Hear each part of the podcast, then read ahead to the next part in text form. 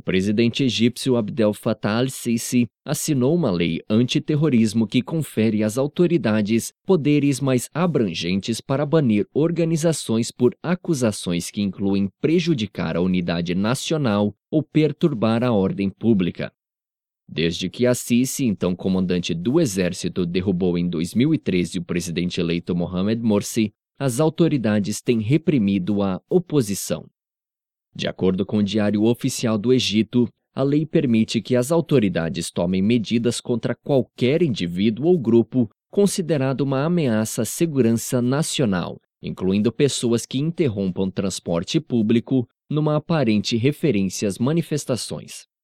A abrangente referência a ameaças à unidade nacional pode dar à polícia, já amplamente acusada de abusos, sinal verde para esmagar a dissidência.